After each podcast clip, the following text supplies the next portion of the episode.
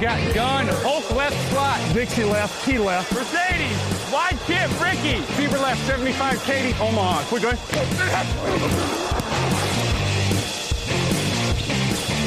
Last play of the game. Who's going to win it? Luck rolling out to the right. Dumps it up to Donnie Avery. Yeah! Touchdown. Touchdown. Touchdown.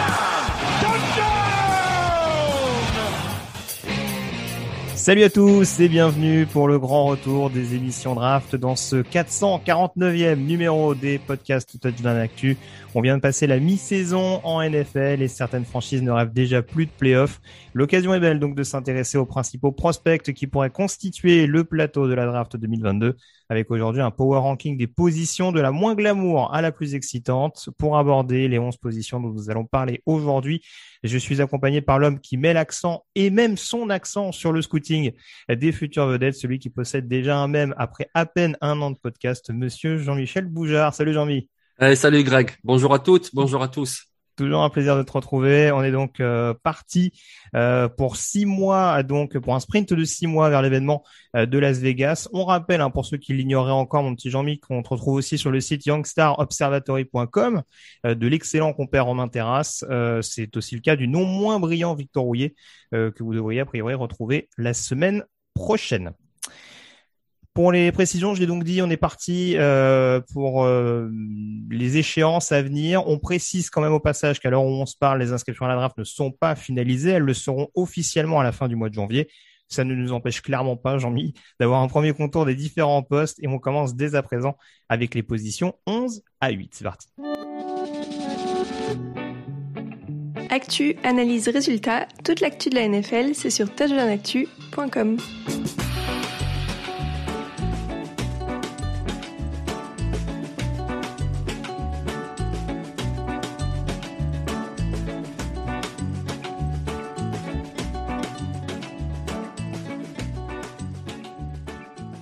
Alors deux axes Jean-Michel pour analyser les différentes positions de ce plateau 2022. Euh, le premier, on va l'appeler un petit peu les trois heures. Euh, il nous sert à savoir si une classe se démarque par sa valeur, avec du talent immédiat, sa profondeur, avec moins de stars mais beaucoup de choix, ou son côté prometteur avec plus d'espoir pardon sur le moyen long terme.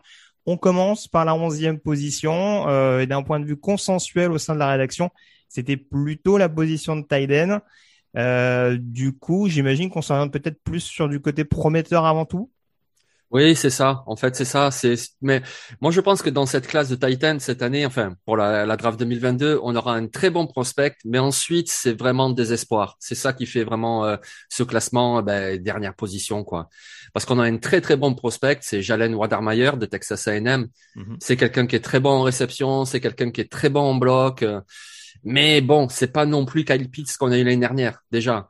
Ensuite, quand on voit la classe de l'année dernière, il y avait Pitts qui est extraordinaire, mais il y avait aussi Pat Fryermoos qu'on commence à bien voir avec les Steelers maintenant. Et la QV de 2022, alors oui, il y a des espoirs, on va en parler un petit peu, mais voilà, c'est pas extraordinaire. Hormis Wadermeyer, qui est hmm. pour moi un top 50, mais plus euh, fin premier tour et deuxième tour. Ensuite, bon, c'est plus euh, C'est ça, en fait, derrière, on va dire que c'est plus disparate. Sur le deuxième, il n'y a pas une unanimité folle. Euh, on peut le dire, on avait parlé de Jalen Billingsley, par exemple, d'Alabama, euh, homme un petit peu à tout faire, euh, étonnamment, étonnamment athlétique pour son gabarit de Tyden et qui a pas forcément confirmé la saison passée. Et puis on a deux autres prospects qui montent au fur et à mesure, mais dont on ignore totalement les compétences. C'est Trey McBride de Colorado State et Isaiah Likely de Coastal Carolina. Je pars sous ton contrôle, attention. Hein, je... non, tu rigoles. C'est toi qui dois absolument valider. Mais euh, non, non, mais voilà, blague à part, c'est voilà, c'est vraiment dans cette optique-là où en effet, euh, il, y a, il peut y avoir un côté de valeur dans le sens où potentiellement avec Weidermeyer, on a une idée plus ou moins de ce qu'on peut récupérer.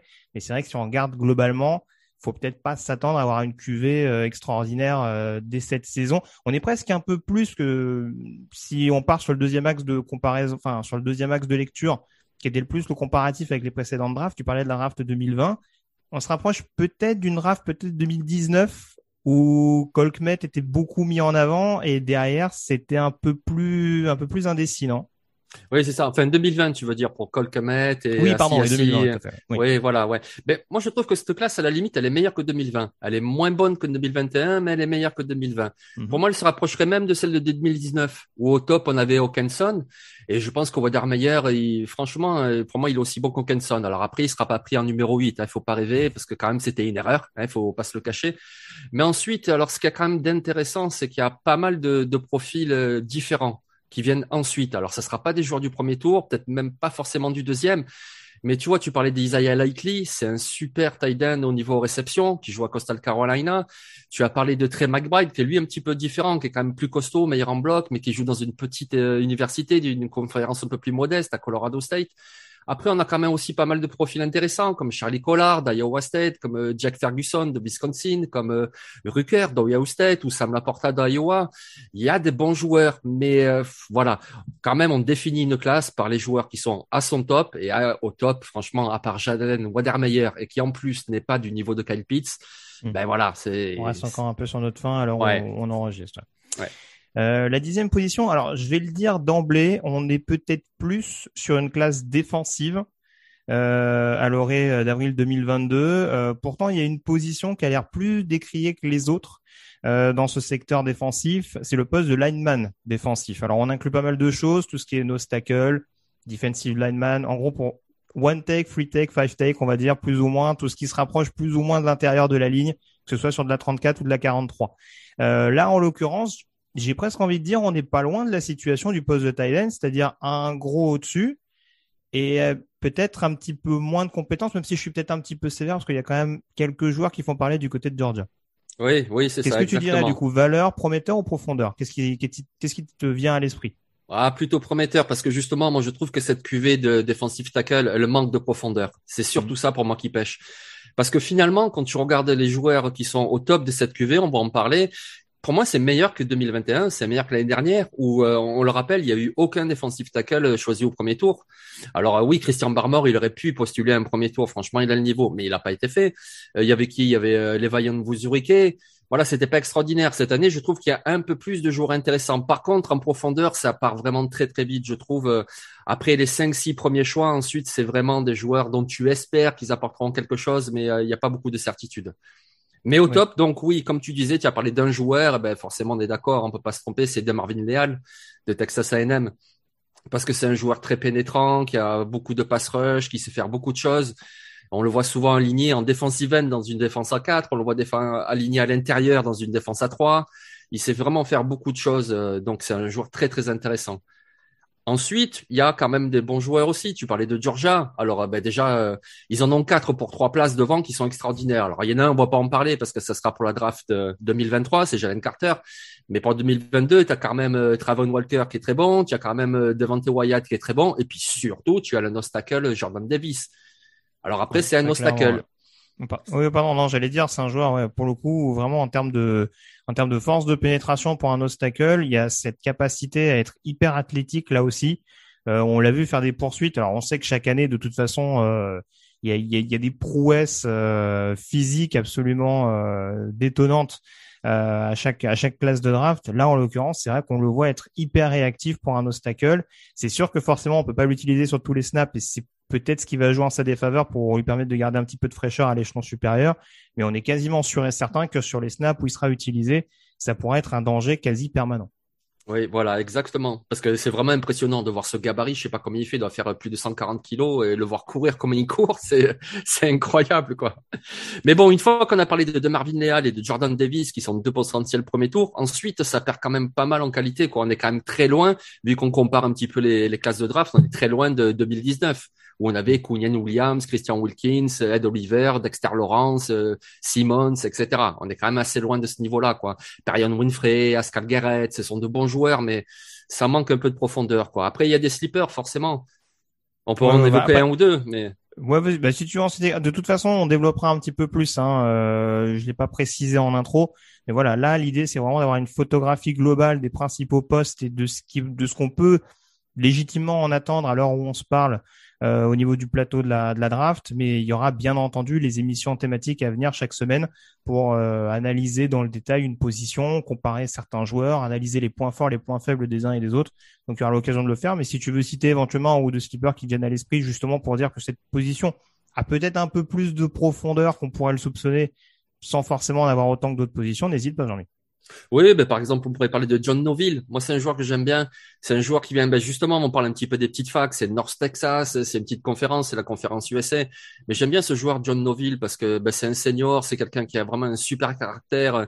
Je vais pas m'éterniser son, son histoire, mais c'est vraiment une belle histoire. Donc, ça, c'est vraiment quelqu'un qui donne beaucoup de certitude au niveau de son côté travailleur. Alors après, c'est un obstacle, il est très très imposant, mais alors il fait beaucoup de dégâts. Alors après, c'est sûr que par rapport à l'opposition qu'il rencontre chaque semaine, c'est peut-être à relativiser. Mais John Noville, pour moi, voilà, c'est le type de bon joueur qui définit un petit peu la cuvée de cette année. C'est-à-dire que c'est quelqu'un qu'on pourra prendre en fin de troisième dans les champs compensatoires ou au quatrième tour et qui pourra apporter dans une rotation.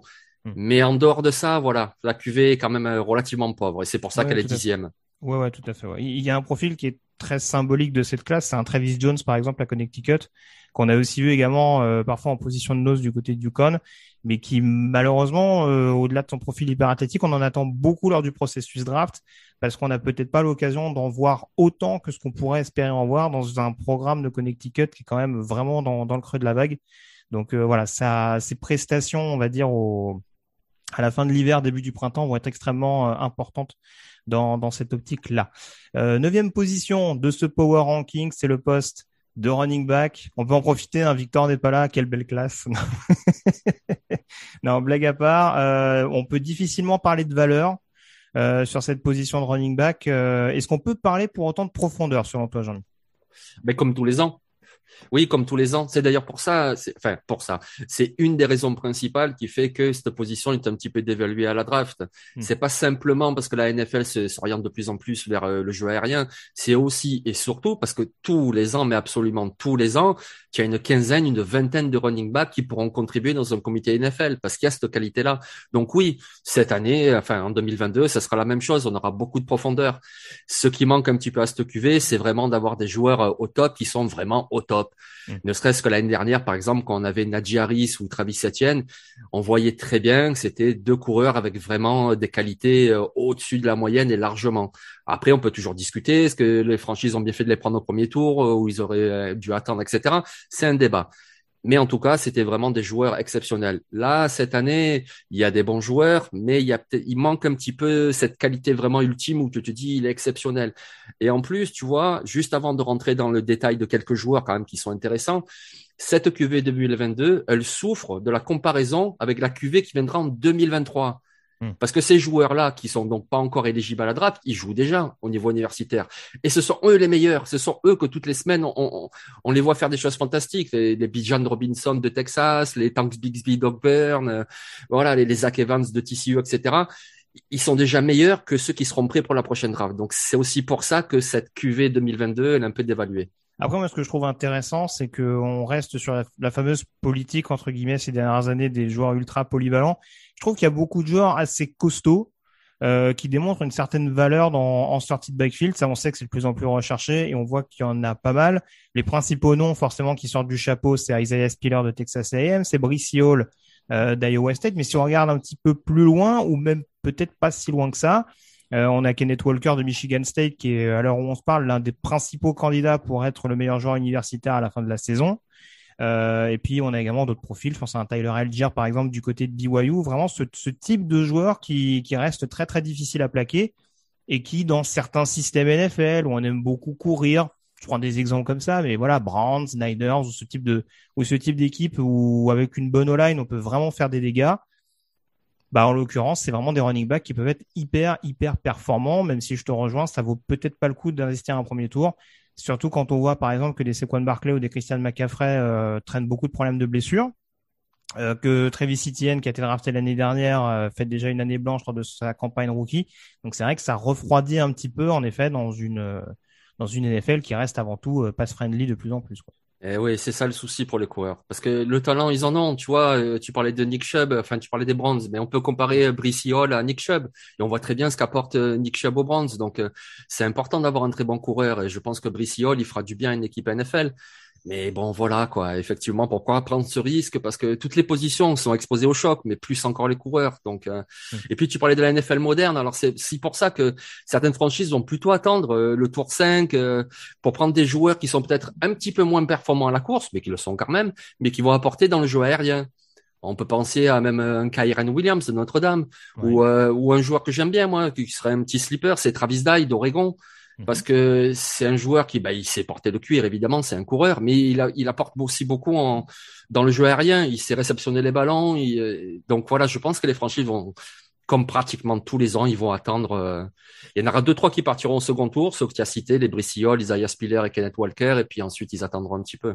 Oui, c'est ça. Il y a peut-être des similitudes avec la draft 2020, par exemple. On avait attendu notamment le début du deuxième tour euh, pour dégainer sur des profils euh, type euh, DeAndre Swift ou, euh, ou Jonathan Taylor. Ce serait pas impossible, en effet, qu'on ait cette, euh, cette tendance du côté des franchises NFL à se dire ça peut valoir le coup, mais peut-être pas au prix d'un premier tour. Voilà. Et ça, on sait que Victor adorera cette idée-là, en l'occurrence. Euh, on termine cette première partie d'émission avec la septième place du Power Ranking et on prend la direction de la ligne offensive, la ligne intérieure en l'occurrence, donc où on réunit plutôt les gardes et les centres. Euh, du coup, même question, euh, Jean-Mi, valeur, profondeur, prometteur. Il y a des beaux bébés maintenant, est-ce qu'il y a suffisamment de noms? Ben, pour moi, c'est la valeur. Moi, quand même, il y a de la valeur. Moi, franchement, j'étais pas trop d'accord, mais c'est bien qu'on soit pas d'accord aussi. C'est ça la discussion. Parce que moi, je trouve qu'il y a beaucoup de valeur au top, quoi. Il y a Ouais. déjà, il y a un centre qui est exceptionnel. Il s'appelle euh, Tyler Linderbaum, qui joue Ouais, à. Iowa. Mm. Voilà, il est hyper athlétique. C'est vraiment un centre qui est bon en protection, qui est excellent pour le jeu de course avec sa façon de décrocher, d'aplatir les linebackers. Enfin, il est vraiment excellent et il est pas seul en plus. Il y a un guard que j'aime beaucoup qui pour moi vaut un premier tour, voire même une une première moitié de premier tour. C'est Kenyon Green de Texas A&M. Pour moi, il est exceptionnel. Et ensuite, il y a aussi de la profondeur, il y a de la qualité. Mais déjà, la valeur au top, elle est, pour moi, elle est excellente. Pour moi, c'est une très, très belle cuvée. Pour moi, c'est la meilleure On depuis parle deux, de deux trois ans. joueurs potentiellement top 15, hein. Ah oui. hein. Ouais. Ah oui, oui, oui. Ah oui, oui. Pour moi, c'est, c'est vraiment meilleur que 2021, c'est meilleur que 2020, c'est même meilleur que 2019. Euh, Ça se rapproche de 2018 où on a eu euh, Quentin Nelson, euh, Ragno, etc. C'est Hmm. rien qu'avec ces deux joueurs-là. Ensuite, il y en a quelques autres qui sont intéressants aussi. Oui, oui, voilà. Après, c'est toujours pareil, ça dépend un petit peu. On sait que les sur la ligne, il y a toujours cette difficulté à savoir si un joueur est plutôt tackle, plutôt garde. Tu prenais l'exemple de Kenyon Green. À part la position de centre, il a quand même été beaucoup baladé euh, sur la O-line des Eagles justement pour trouver sa position préférentielle. Lui qui était une grosse recrue en sortie de en sortie de lycée. Euh, et donc c'est vrai que ça pose un petit point d'interrogation. On a quelques profils intéressants qui étaient très discrets ces dernières années parce que peut-être pas suffisamment matures. Mais tu prends un Zion Johnson par exemple du côté de, de Boston College à un degré moindre. Moi, je trouve qu'il est quand même très intéressant, plus sur le run-stop en l'occurrence, mais Jamari Sawyer du côté de Georgia, pour moi, fait pas tâche non plus. Donc, c'est vrai qu'il y a, il y a quand même pas mal de possibilités et mm, ouais, il y a, il y a quand même malgré tout quelques bonnes affaires. Après, je te rejoins sur le côté, euh, voilà, vraiment valeur. euh. Par contre, du coup, si je te suis, c'est quand même par rapport à la saison passée, par exemple, une meilleure classe de la main offensive. C'est ce qui t'inciterait à les mettre un peu plus haut à titre personnel que cette septième place consensuelle. Ah oui, oui, exactement. Rien que Linderbaum et Kenyon Green, déjà, pour moi, c'est exceptionnel. Parce que Green, tu vois, tu parlais, il cherche un petit peu sa meilleure place et tout. C'est vrai qu'il était tackle au lycée, c'était d'ailleurs le, le, le lycéen numéro un du Texas. Et déjà, ça, ça veut tout dire. Mais je pense que c'est surtout parce qu'il est polyvalent. Et comme ils ont eu des soucis sur la ligne offensive, donc il a un petit peu baladé, mais parce Mm. qu'ils en avaient besoin, quoi. Mais sinon, sa meilleure place, c'est guard. Et ça va être un top guard. Je veux dire, moi, c'est un gars, j'ai aucun doute, euh, enfin, aucun doute. C'est, on peut jamais dire aucun doute et draft dans la même phrase parce que ça se fait pas, quoi. Mais, euh, pour moi, c'est un gars qui, d'ici deux, trois ans, il est au Pro Bowl, quoi. Tu le mets en guard, il est extraordinaire. Alors, je vais pas évoquer Quentin Nelson, c'est peut-être pas encore tout à fait à ce niveau-là, mais presque, presque. On est vraiment pas loin. Et puis ensuite, tu vois, tu parlais de profondeur, tu en as cité quelques-uns, il y en a encore d'autres. hein. Moi, j'aime beaucoup les Citus Smith de Virginia Tech euh, Mm. ou le centre Stromberg euh, d'Arkansas. euh. Jamari Solier, c'est un bon exemple que tu as donné puisqu'il joue tackle avec Georgia, mais je pense que c'est pour aider Georgia parce que ils avaient quand même beaucoup de très bonnes recrues, des 4 étoiles, des 5 étoiles pour jouer tackle, mais qui finalement ne performent pas si bien qu'on aurait pu le penser. Et du coup, bah, il laisse Solier en tackle. Mais en NFL, ça sera un très bon guard. C'est un peu comme Tyan Monford qui a joué aussi tackle avec Ohio State, mais qui est là, il repassé guard, il sera guard à NFL et c'est un bon guard.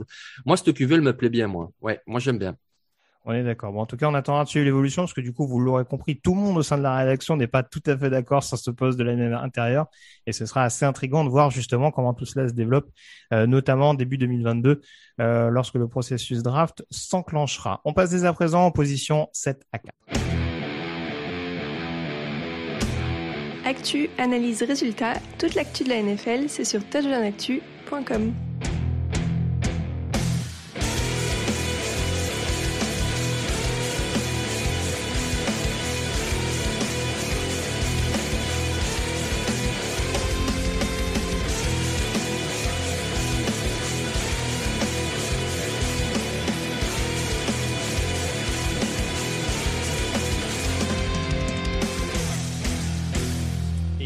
de la mise en scène, euh, la septième position de ce Power Ranking, euh, Jean-Mi, c'est la position de quarterback.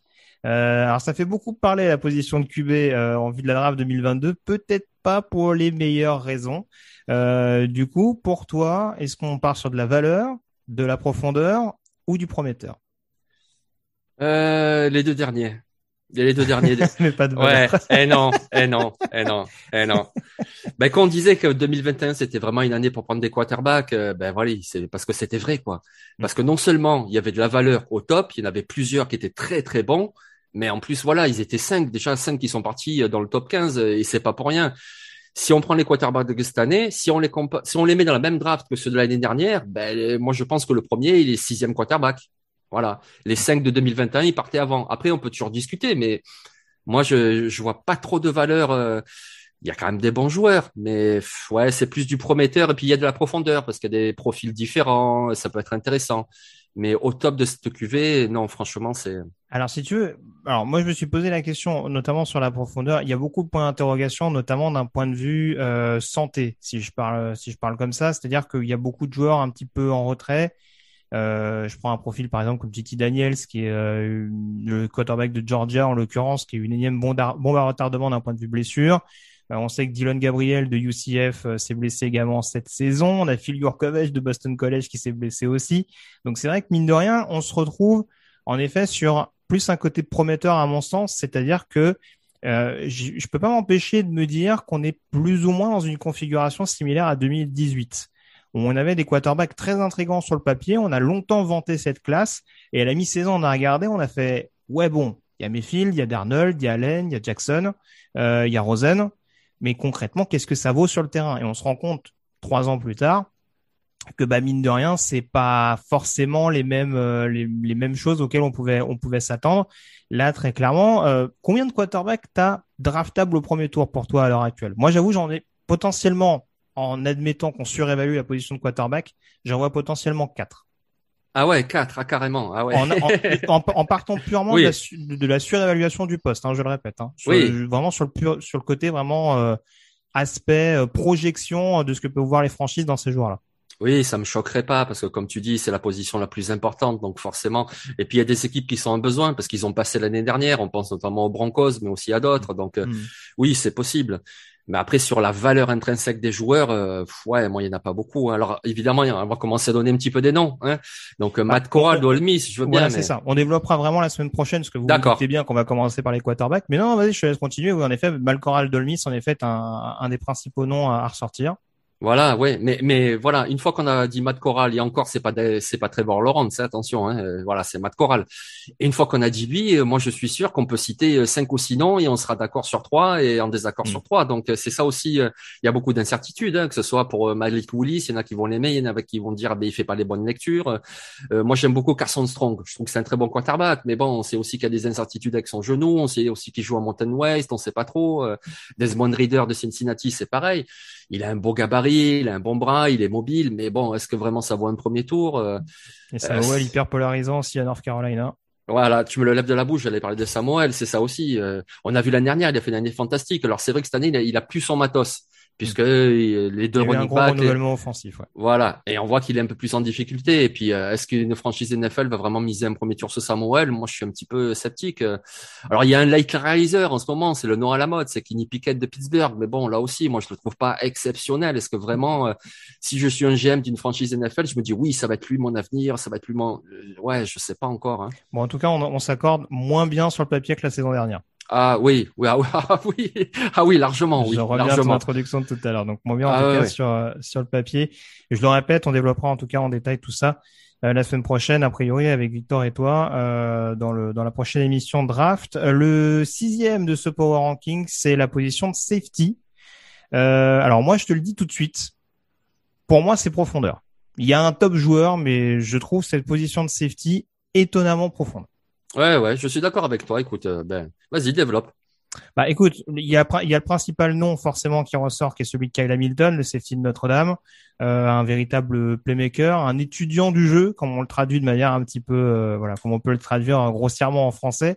Mais voilà, c'est vraiment euh, un QI foot, je trouve, très développé, un sens du placement, un run support extrêmement efficace. Donc c'est tout ce qu'on recherche dans le safety moderne.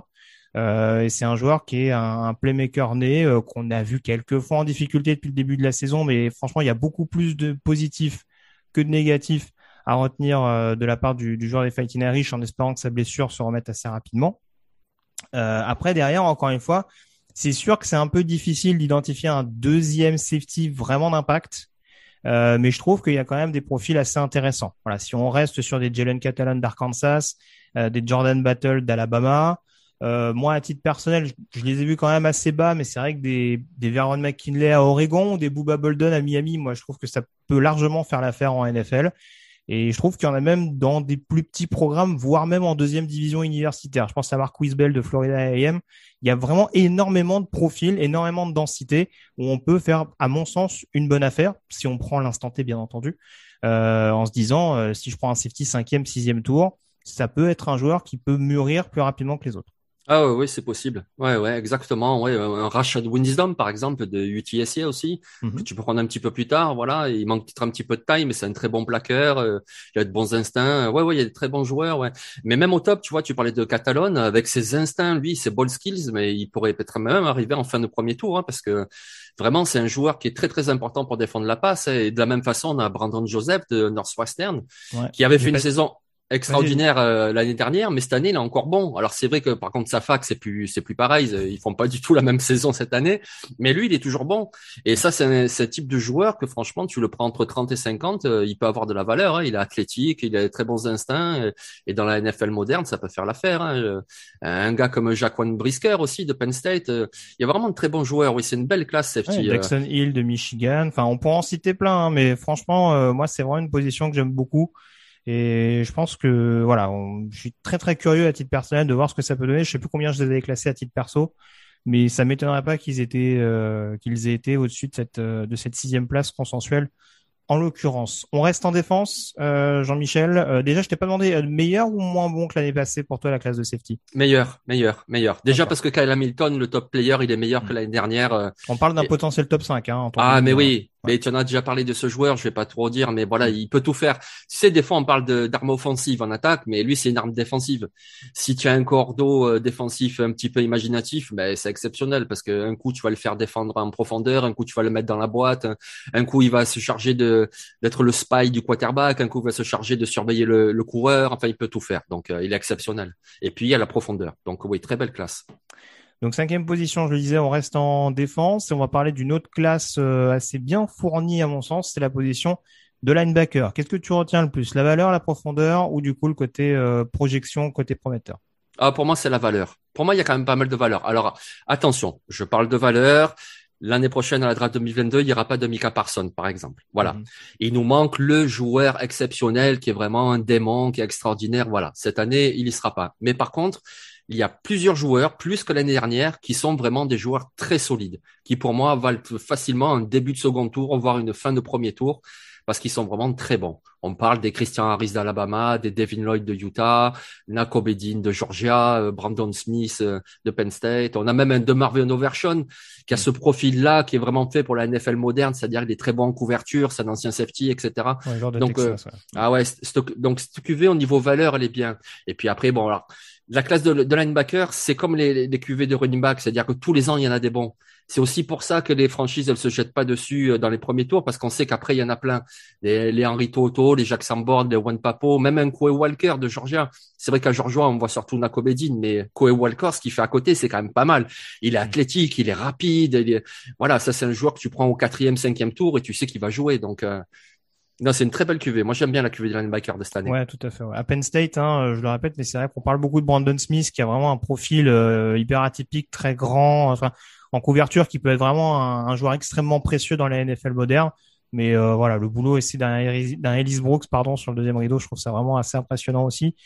Euh, bon, Nakobidin, euh, moi je trouve qu'il y a quand même, il y a quand même client. Moi, je, quand tu vois l'impact qu'il a, on rappelle, c'est quand même le patron de la défense euh, de Georgia, numéro un au pays et qui est encore hyper impressionnante cette année. Euh, ça, ça, enfin, ça figure pas, ça préfigure pas ce qui va, ce qui va se passer en NFL. Mais ouais, je trouve que d'un point de vue, euh, d'un point de vue appel de jeu, rapidité, etc., je trouve que c'est vraiment un joueur hyper impressionnant. Je ne serais pas étonné qu'il soit top 15 à titre perso, même s'il n'a pas un physique qui joue pour lui. Euh, voilà, je m'avance encore un petit peu, mais voilà, je rejoins tout ce que tu as dit euh, au préalable. Donc, euh, du coup, est-ce que c'est meilleur que l'année dernière? Oui, moi je pense, ouais. Ouais, ouais moi je... Alors, oui, il n'y a pas Mika Parson. Voilà. Au Mm. top, il n'y a pas le super méga Si on linebacker. prend en termes de densité, c'est quand même un peu meilleur. Il y a moyen Ah de faire ouais. plus de, de bonnes affaires. Ah ouais, moi, moi je trouve, ouais. Ouais, ouais. Et tu vois, tu disais Nakobedin, mais c'est, clair, il y a une chose dont on est certain, c'est qu'en NFL, ce sera un linebacker équipé de l'oreillette, tu sais, Mm. avec le, le green dot, euh, la pastille euh, verte derrière le casque, parce que voilà, c'est un leader, il, il est intelligent, il transmet les jeux, il sait, et puis il sait tout faire, donc euh, ouais, c'est une valeur sûre. Tout à fait. On termine euh, avec le, cette deuxième partie, en tout cas avec le quatrième de ce power ranking. On revient en attaque avec la position euh, d'offensive tackle. On sait que c'est toujours une position qui divise euh, de par les motifs que j'évoquais tout à l'heure, à savoir la capacité vraiment à jouer purement sur l'extérieur de la ligne à l'échelon supérieur, notamment côté aveugle, parce que c'est toujours là où ça peut occasionner euh, des gros contrats, notamment pour pour les pour les intéressés. Euh, là, j'avoue, en tout cas, je sais pas ton avis là-dessus, euh, mon petit Jean-Mi, euh, il y a quand même des tackles assez intéressants. J'irais peut-être plus sur valeur, moi, de mon côté. Qu'est-ce que toi, tu en penses? Ah, tu vois, j'étais parti sur profondeur, mais ouais, pourquoi pas. Parce, Parce que, moi, du coup, je ouais, trouve qu'il y, a- il y a trois beaux bébés qui peuvent, être- qui peuvent largement être top 10 et qui peuvent être des bons tackles. Je sais pas si on est au niveau, euh, je vais pas dire de bêtises, du coup, c'est la draft 2020 où on a tous les Beckton, euh, Worths, tout ça, Wills. Euh, oui, c'est ça. Euh, Ouais. c'est ça, c'est 2020. Je Ouais. serais pas étonné qu'on soit dans ce cas de figure-là, notamment avec les trois principaux noms, euh, que sont Evan Neal d'Alabama, Charles Cross de Mississippi State et Aikem Ekwonu de de NC State, que moi, personnellement, je considère comme un tackle. Il y en a un quatrième, bien entendu, je sais pas si tu vas en parler, mais euh, voilà, le, Nicolas petit frère de d'Ohio State également, qui peut être considéré, que je vois peut-être plus à droite dans un premier temps, mais ça, encore une fois, on aura le temps de voir ce que ça donne. Euh, c'est quoi ton avis toi là-dessus? Du coup, tu irais plus sur profondeur en l'occurrence? Ouais, j'allais plus en profondeur et tu vois, c'est pour ça aussi, euh, je voulais te laisser parler en, en premier parce que je voyais pas des, les, les trois dans, dans, dans lesquels tu parlais en fait. Alors, Mm. j'étais sûr sur Evan Neal. Ouais. D'ailleurs, j'ai vu passer une stat tout à l'heure, c'est incroyable. Euh, La stat, c'était euh, 351 euh, situations de passe en protection et zéro sac euh, concédé. Voilà, Mm. c'est incroyable. Le je mec, le euh, dis tout de suite. Si on parle de main violente, Evan Neal se place là. Je, Ouais. je, je ne dis que ça. C'est ça, c'est un monstre. Donc lui, ouais, c'est une vraie certitude. Mais après, je trouve que justement, il y en a cinq, six dont on pourrait discuter euh, de mettre celui-là en premier ou celui-là, etc. C'est vrai que moi, euh, en deuxième, je serais parti de suite sur Nicolas Petit frère, petit frère d'Ohio State. Tu vois, tu en as parlé en, deux- en quatrième. Donc de- déjà, il y a discussion. Après, on pourrait parler aussi de Darian Kinnard de, de Kentucky. On pourrait Bien parler de, de Shane Ryan du CLA. Euh, euh, moi, j'aime beaucoup Rachid Walker aussi euh, de Penn State. Après, je suis d'accord. Charles Cross, il, est incroyable. Il est hyper athlétique, euh, il est agressif. C'est vraiment un très très bon tackle. Mais j'étais pas encore certain que voilà, ça soit vraiment euh, à le mettre avant les autres. Mais pourquoi pas? Ça se discute. Mais je pense que lui au combine, il pourra marquer des points justement. Ouais, ouais, non, mais après, on- je parlais tout à l'heure des quarterbacks où on peut en avoir quatre euh, surévalués, on va dire, donc draft au premier tour. On rappelle que la position de tackle, c'est toujours une position, entre guillemets, de confort en fin de premier tour. Et que si on trouve peut-être pas son bonheur dans une classe qui reste quand même relativement homogène sur beaucoup de positions, on va peut-être se dire, bon, tant qu'à faire, autant protéger son QB. Et là, en l'occurrence, il y aura peut-être quelques, quelques affaires euh, à faire. On sait qu'il y a quelques noms qui grimpent. On n'a pas cité un nom important, mais il y a l'imposant Trevor Penning euh, de Northern Iowa en deuxième division universitaire, où là, pour le coup, euh, ce sera très intéressant de voir ce qu'il peut donner contre une compétition 1A, donc première division, euh, et puis d'autres profils encore, euh, voilà, qu'on ou, ou, ou, ou des profils physiques type, type Daniel Faalale de Minnesota, ou des profils athlétiques type Zion Nelson de Miami, voir concrètement ce que peuvent apporter ces joueurs, euh, voilà, sur le euh, sur le plateau. euh, donc, euh, mais je te rejoins. Voilà, c'est sûr qu'il y a une profondeur indéniable. Après, il faut se mettre d'accord sur le haut du panier. Et là, pour l'instant, il y a encore quelques quelques petits quelques petits points à, à élucider. Voilà ce qu'on pouvait dire sur cette deuxième partie. C'est l'heure à présent, Jean-Mi, du tiercé gagnant, le trio de tête de ce Power Rank.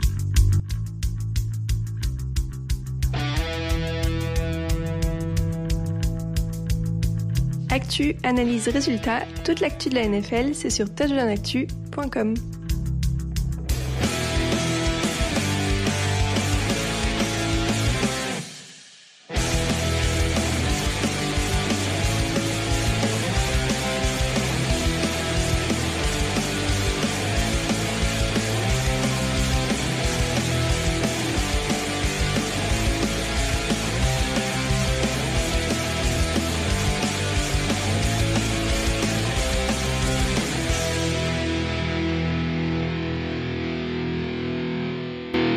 On commence par le numéro 3, la position de receveur. Ça devient presque une coutume année après année, euh, Jean-Michel, cette classe de receveur. Euh, elle fait souvent rêver, en tout cas, euh, c'est extrêmement glamour sur le plateau. Je vais le dire tout de suite parce que je pense que t'es pas loin de mon avis là-dessus. Je suis plus parti sur de la profondeur, mais il y a beaucoup, beaucoup de talent, justement. Voilà, non mais exactement, moi je suis d'accord avec ça, ouais. C'est pour la profondeur en fait. Euh, la valeur de cette position, pourquoi elle est troisième, c'est parce qu'il y a énormément de très bons joueurs. Après, au top de la classe, est-ce qu'il y a un joueur qui est euh, comparable à Jamar Chase qu'on avait l'année dernière, euh, comparable à Devonta Smith qu'on avait l'année dernière, comparable à la QV précédente avec Jerry Judy, Henry Ruggs, Sidney Lamb, Jefferson, etc. Non, non plus, je crois pas. Là, quand on regarde les mock drafts, euh, souvent le premier receveur que l'on voit, c'est Garrett Wilson d'Ohio State. Et oui, il est très bon, il est explosif, il a des bonnes mains, etc. Il est très bon. Mais est-ce qu'il vaut vraiment un choix du top 5 comme l'a été Jamar Chase? Je pense pas. Par contre, niveau profondeur, Il il y a beaucoup de speedsters hein, dans cette draft. Hein. Euh, c'est vrai que c'est devenu un petit peu une tendance. Beaucoup de, de profils un petit peu euh, Kadarius Tony euh, la saison passée. Enfin, tu me diras, euh, Devonta Smith, voilà, il, il savait faire énormément de choses. Ça peut être un excellent receveur de possession, mais il a aussi cette capacité-là. Mais ouais, c'est vrai qu'il y a beaucoup de profils relativement, euh, enfin, pas forcément des profils très grands, mais des joueurs qui vont extrêmement vite et qui va être très difficile à rattraper en, en yards après réception. Oui, c'est vrai, genre euh, Jean Dodson de Penn State ou euh, Mhm. John Mechie d'Alabama. Oui, oui, mais il y a aussi des costauds, il y a un petit peu de tout. Hein. Oui. Il y a, il y a des très rapides, mais aussi des costauds, des, des gars comme David Bell qui est extraordinaire, euh, des gars comme Trellon Burks euh, qui est encore plus costaud pour les, les catchs en 50, contestés en 50-50, il est extraordinaire. Euh, Drake London du SI, s'il revient bien de sa blessure. euh, ah, il y a beaucoup de monde. Après, il y a, il y a tous les profils en fait. C'est pour ça que C'est une très belle classe. Il y Quand a un tu vois profil un peu hybride avec Chris Olave euh, d'Ohio State, justement. Euh, donc voilà, qui est plus dans le profil euh, spécialiste de tracé et vraiment receveur de possession pure, mais en tout cas qui, euh, peut être extrêmement précieux en zone rouge. Donc c'est vrai qu'il y a euh, énormément de, enfin il y a, de quoi en tout cas en fonction du profil de receveur qu'on cherche là aussi se frotter les mains euh, dans les deux, trois premiers tours. Euh, voilà, j'ai pas parlé de Wendell Robinson de Kentucky, mais qui je pense peut être un pour moi, ça peut être un premier tour en puissance. Pour un joueur qui a longtemps déçu du côté d'Arkansas, je pense que c'est typiquement le genre de profil où une équipe NFL peut être séduite. Euh, mais ouais, il y a énormément de, possibilités et c'est en ça que forcément la profondeur est, indéniable. Du coup, si je suis quand même ton raisonnement et un raisonnement duquel je suis pas très très loin, euh, on part quand même sur une draft un peu moins séduisante que l'an passé, en tout cas pour les principaux noms. Ouais, moi je pense. Enfin, ouais. Après, il faut voir, il faut voir comment euh, le process, etc. Comme tu disais, Wendell Robinson, c'est vrai qu'on l'attendait beaucoup à Nebraska. Et puis bon, là depuis qu'il a Kentucky, c'est quand même mieux. Donc peut-être il pourra marquer des points. Mais moi, je pense que dans les 15 premiers choix de la draft, je suis pas certain qu'on voyait un receveur. Par contre, entre 15 et 32, là, je pense qu'on peut en Ouais. voir quatre ou cinq. C'est vraiment Même certains qu'on n'attend pas forcément en ce moment. Tu vois, moi, il y en a un qui m'intrigue beaucoup, par exemple, c'est Jameson Williams d'Alabama. Oui. Parce que euh, il fait penser quelque part à Devonta Smith. Euh, Il a à peu près le même gabarit, il est grand, il est longiligne, il est très rapide. euh, Ce qui fait avec Alabama que c'est extraordinaire. Et puis ensuite, oui, comme tu as dit, dans les autres tours, il y a beaucoup de joueurs. euh, Des Jacobry Robertson de Wake Forest, des Romeo Dubs de Nevada. euh, Vraiment, c'est une très très belle cuvée. Donc, euh, il y a, il y a de belles choses à faire. Mais je pense qu'au top, il faut pas partir sur receveur. Il faudra plutôt partir sur tackle ou sur les deux Hmm. positions qu'on va évoquer ensuite, quoi. Tout à fait. Bon, on va aborder euh, la deuxième position, des joueurs qui vont croiser des receveurs assez souvent sur les terrains a priori. Euh, la position de cornerback et euh, pas mal de bonnes affaires euh, à faire. Alors, il y avait notamment un nom qui revenait beaucoup euh, sur pas mal de lèvres, c'était celui de Derek Stingley d'LSU. Manifestement, il n'est pas seul, Derek Stingley. Euh, du coup, est-ce qu'on part sur de la valeur ou vraiment de la profondeur, vu ce qu'on a l'air de voir de cette position de corner? Ah, je dirais la valeur quand même. Hmm. Je dirais quand même la valeur parce qu'ils sont plusieurs. C'est vrai que Direct Singley, on peut pas l'ignorer. Parce que c'est, il a des qualités extraordinaires au niveau athlétique, au niveau instinct. Ce qu'on a vu de sa saison freshman, c'était tellement fantastique qu'on peut pas l'ignorer. Après, on peut pas non plus oublier que la saison dernière, c'était moins bien et que cette année, il est blessé. Donc forcément, ça risque de le faire un petit peu glisser. Mais par contre, quand on regarde les autres, euh, moi je pense par exemple à Sauce Garner, à Matt Garner de Cincinnati. Pour moi, c'est le cornerback numéro un c'est moins un fric athlète comme peut l'être Stingley, mais pour moi, c'est vraiment le numéro un. J'étais très étonné d'ailleurs de le voir très très bas sur certains big boards, parce que c'est vrai que si on cherche un corner physique vraiment, là aussi, on va peut-être expliquer que la l'adversité est peut-être un petit peu moindre. C'est sûr que les receveurs dans la conférence américaine, c'est peut-être moins pourvu que dans la Big Ten ou dans la ou dans la SEC cette saison. Mais en l'occurrence, oui, il y a, il y a gros gros gros talent. Euh, si tu me permets juste un autre joueur également, dont on parle relativement peu, je trouve bon, qui est quand même bien considéré, mais euh, qui est peut-être pas considéré aussi haut. Roger McCreary d'Auburn, je pense qu'il se place hmm. là. Ouais, ouais, ouais, ouais, exactement. Ouais, ouais. Euh, moi, je le vois plus comme un deuxième tour, mais oui, il a vraiment des qualités, quoi. Mais il y a une belle profondeur aussi, parce que tu, si on parle de ces joueurs qui, de, ces, ces joueurs-là qui devraient partir dans après le top 50 ou juste euh, border top 50, tu peux rajouter Darian Kendrick, par exemple, qui fait une très belle saison aussi, euh, mhm. un Trent McDuffie de Washington. Euh. Mais ce QV, il y a quand même de la valeur, parce qu'on a parlé d'Amad Garner qui est extraordinaire, Derek Stingley qui a un super potentiel, mais on n'oublie pas non plus Andrew Booth de Clemson qui joue très bien qui lui aussi a les deux. Il a le potentiel athlétique, mais aussi les instincts. On peut parler de Kairi Lam, qui est pas toujours, euh, comment dire, il fait des erreurs, etc. Mais il a tellement un gros potentiel que pour moi, ça peut être un premier tour. Et ensuite, oui, il y a de la profondeur, des joueurs dont on parle moins, mais comme Alante Taylor de Tennessee ou à Caleb de Missouri, euh, Martin Emerson aussi en, SEC. Enfin, pour moi, cette classe, elle est, elle est même meilleure que l'année dernière où pourtant on avait Surten, on avait Horn, on avait Newsom, on avait très solide, mais cette année, en 2022, ça va être vraiment très costaud. Ouais, je pense qu'on peut avoir facile au moins cinq corners au premier tour. Hein. Je pense ouais, oui. Ah ouais, c'est facilement. Là aussi, fin de premier tour, généralement les corners, on, on aime pas mal. Si si on a des hésitations, ce serait pas étonnant que dans la NFL moderne, on se dise que c'est pas forcément une mauvaise idée de, de protéger les, les, lignes arrière. Exactement, surtout qu'il en faut toujours trois euh, au minimum d'alignés sur le mm. terrain. En fait, c'est ce qu'on voit le plus souvent. Il y en a toujours au moins trois d'alignés. Donc, euh, ouais, ouais, ouais, ouais, exactement. Ils vont partir les corners. Il y a de la qualité, c'est une position premium. Il y a des bons joueurs, donc oui, ça va partir assez tôt, je pense. Si vous avez bien calculé vos coups, il reste donc une position dans ce top 11 et euh, c'est une, souvent une position qui revient dans les principaux postes, mais alors là cette année en 2022 on va être quand même assez gâté. Euh, Jean-Mi, euh, les edge rushers sont donc numéro 1. Edge rushers c'est donc defensive end 43, outside linebacker 34. On réunit tous ensemble tout ce qui est capable de nuire à un quarterback, grosso modo. Et euh, il y a du beau, il y a du beau monde. Euh, je sais pas si tu vas partir forcément sur valeur, mais en tout cas on a si c'est pas un quarterback qui est drafté numéro 1 cette année, il y a quand même de très fortes chances que ce soit un edge rusher. Ouais, c'est ça. Et j'hésitais entre valeur et profondeur parce qu'il y a de la profondeur, on va en parler, mais il y a aussi de la valeur parce que surtout quand on compare à l'année dernière, ça nous manquait ça. Alors certes, au premier tour, il est parti Jalen Phillips, on a eu Pay, ce sont de bons joueurs, de très bons joueurs, il n'y a pas de problème. Mais le joueur euh, auquel tu évoques là, c'est Kevin Thibodeau d'Oregon, c'est quand même largement au-dessus. Alors après, j'hésitais quand même parce que si on regarde les autres QV, je veux dire pour moi, Kevin Thibodeau, je suis pas certain que ce soit exactement au même niveau que Chase Young. Non, je suis pas certain. Est-ce qu'il est vraiment au même niveau que Nick Bossa sans les blessures? Je suis pas certain non plus. Mais il est quand même dans cette classe-là. C'est pas non plus Miles Garrett, mais c'est quand même un très très bon joueur et c'est bien mieux que ce qu'on avait l'année dernière. Donc déjà, il y a de la valeur. C'est un gros volume de jeu. C'est un joueur qui est excellent sur le run-stop, très clairement. C'est un joueur qui peut jouer à l'extérieur et à l'intérieur.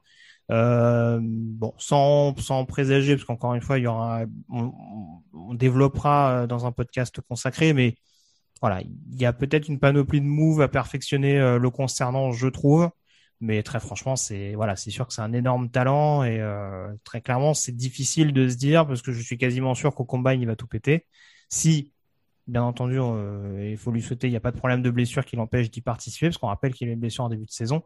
Mais voilà, c'est un, c'est un énorme talent et ce sera bien entendu un joueur à surveiller dans le processus draft pour vraiment asseoir définitivement ce potentiel statut de numéro 1. Après, derrière, voilà, je, je reviens là-dessus, mais on a du top 10, voire du top 5 en puissance. Entre Aidan Hutchinson et éventuellement George Karlaftis, même si euh, je sais que d'un point de vue physique, euh, il conviendra pas forcément à tout le monde. Mais en tout cas, il y a énormément de bonnes affaires à faire dans le top 10 et au premier tour en règle générale. Ouais, ouais, ben les deux du top 10, tu les as donnés. Hein. Hutchinson, il est extraordinaire. Hein, je veux dire, il est explosif, il est puissant. Il, il est. Et puis moi, j'adore Georges Kalaftis aussi, euh, le grec euh, de Purdue, qui est très très bon. Euh, je le vois vraiment dans une 43, un defensive end costaud qui contrôle un côté, mais qui sait aussi mettre la pression. il est athlétique, il a tout ce qu'il faut.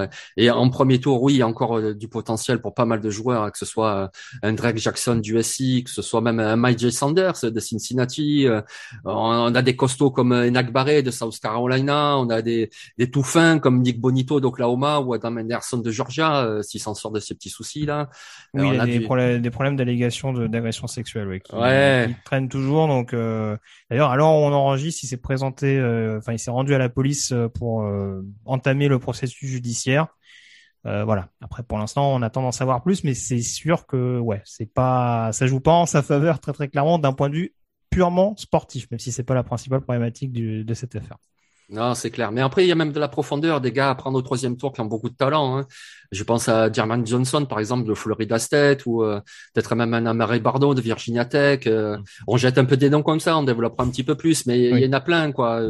Euh, plus costaud, il y a Thomas d'Oklahoma, Ocean Matisse qui déborde. Moi, j'aime beaucoup aussi Will McDonald euh, à Iowa State, euh, voilà. Alors lui, il est peut-être un petit peu léger, tu vois, mais tu le mets dans une 3-4 euh, outside linebacker, tu le mets quand même dans un premier temps un pass rush spécialiste, c'est-à-dire que vraiment il va être chargé d'aller attaquer le quarterback et il le fait très très bien. Donc euh, il y a vraiment beaucoup de monde et c'est pour ça que cette classe, on la met numéro un parce que à son top, il y a un super joueur qui est Kevin Thibodeau.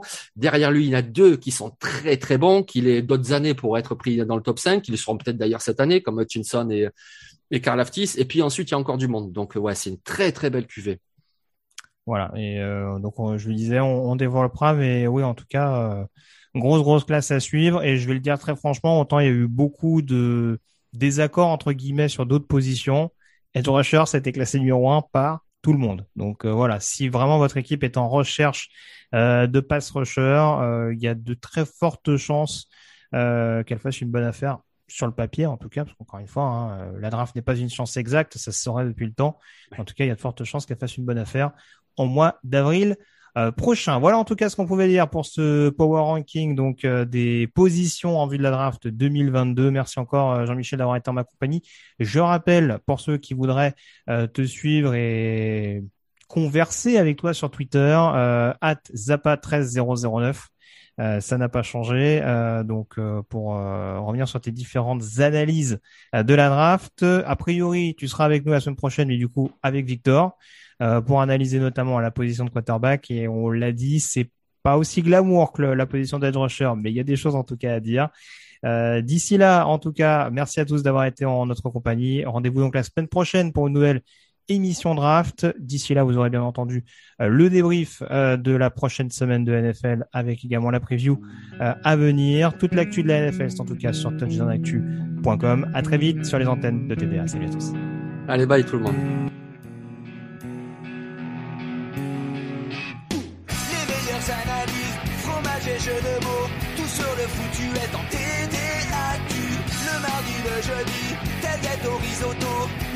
recettes en TDAQ. Fumble pour JJ Watt, Bismuth pour Marshall Lynch, Proclash Global Beckham, Tom Brady quarterback, calé sur le fauteuil, option Madame Irma, à la fin on compte les points et on finit en requin.